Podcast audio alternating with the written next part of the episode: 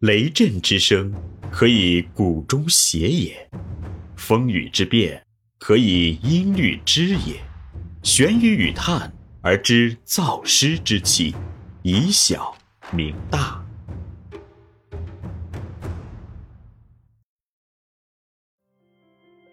欢迎继续收听玄宇文化独家出品的《幼儿园有效管理》，作者严水金。第四十五集：幼儿园管理过程与原则四，管理的基本过程四。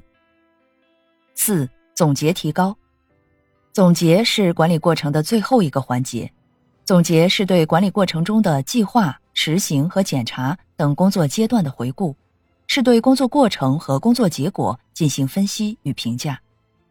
总结的目的在于吸取教训、传递经验、摸索规律，为下一个管理过程提供各种有价值的工作依据。所以，总结既是前一个管理活动周期的结束阶段，又是后一个管理活动周期的预备阶段。而这里所说的结束也是相对的，因此，总结不仅对前一个阶段是重要的。而且对后一个阶段也是很重要的。它是连接前后两个管理阶段的纽带，起着承上启下的作用。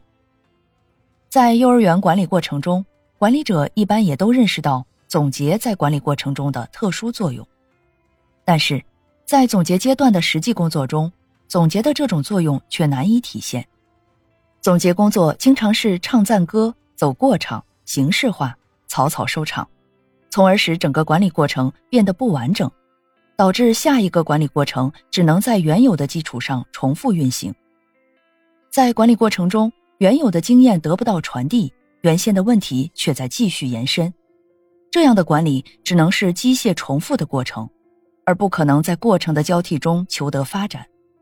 所以，园长还必须进一步认识总结在管理过程中的重要作用，精心组织总结工作。强化总结工作的研讨气氛，使组织的每个成员在总结中得到提高。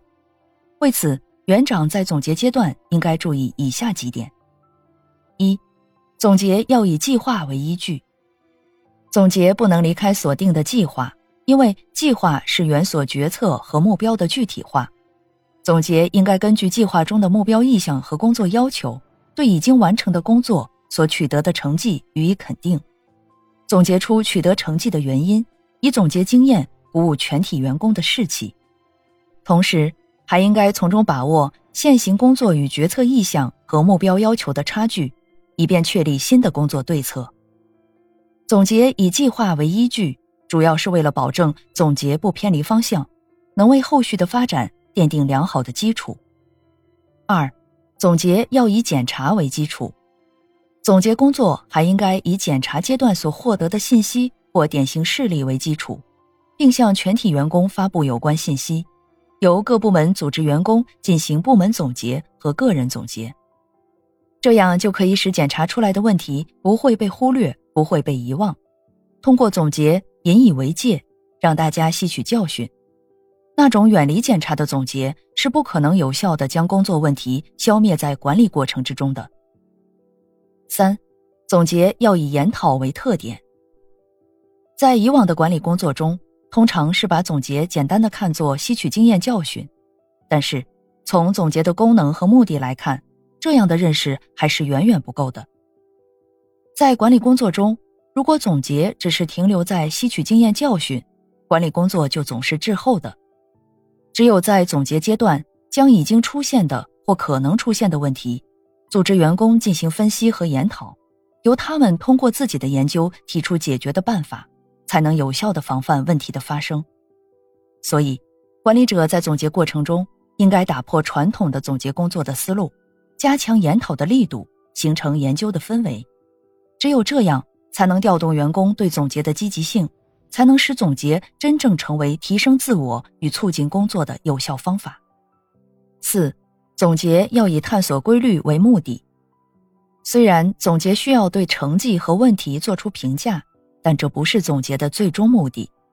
总结是在通过对问题和成绩的评价过程中，加强研究，寻找规律，从中获得规律性的认识，并用以指导后续的实践工作。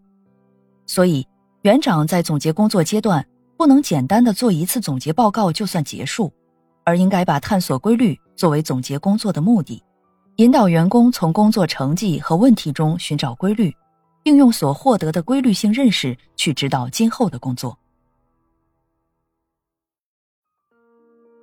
这里是玄宇文化幼儿园有效管理，感谢您的收听。思而变，知而行，以小明大，可知天下。